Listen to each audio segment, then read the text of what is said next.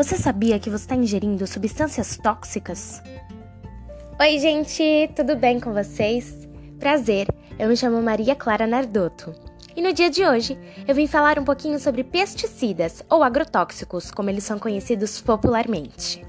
Bom, se você quiser saber um pouquinho mais sobre esse assunto, é só continuar ouvindo esse podcast. Para quem não sabe, pesticidas são substâncias utilizadas no campo que podem ser tóxicas para a saúde humana e o meio ambiente.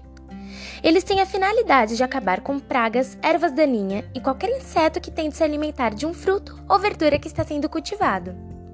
Pois é, você não ouviu errado. Eles são aplicados nas verduras e frutas que nós consumimos. Mas não é só a nós que eles fazem mal, não.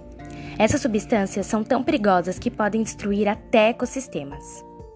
Eles afetam mananciais, lençóis freáticos e rios. Estima-se que 99% dos agrotóxicos vão para os rios através de chuvas ou contaminação das águas subterrâneas. E quando entram em contato com ele, colocam em risco a vida de milhares de seres vivos que neles estão. Mas infelizmente, esse foi o único jeito mais fácil que o ser humano encontrou de prevenir pragas em grandes plantações. E além de tudo isso, eles ainda reduzem a fertilidade do solo que foi contaminado. Como eu citei anteriormente, os agrotóxicos são muito prejudiciais a nós seres humanos.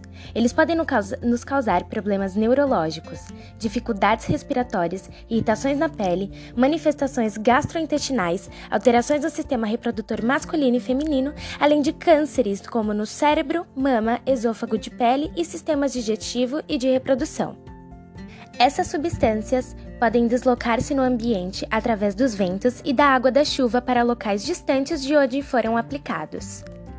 E depois de escutar toda essa explicação, eu sei que vocês estão se perguntando: como podemos parar de comer agrotóxicos então, sendo que toda fruta e verdura que vende no mercado contém essa substância?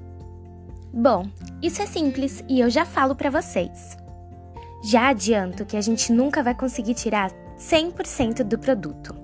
Mas uma técnica muito comum e que já é feita nas residências pode ajudar a diminuir a ingestão de resíduos.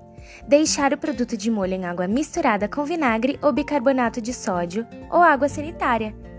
Mas além dessa, existe outra forma também, que é comprar frutas e verduras orgânicas que são feitos por pequenos produtores, que não colocam todas essas substâncias para combater as pragas. E aí, gente, vocês gostaram desse podcast? Bom, infelizmente eu vou ficando por aqui, mas eu espero que muito que vocês tenham gostado. Um grande beijo e até a próxima!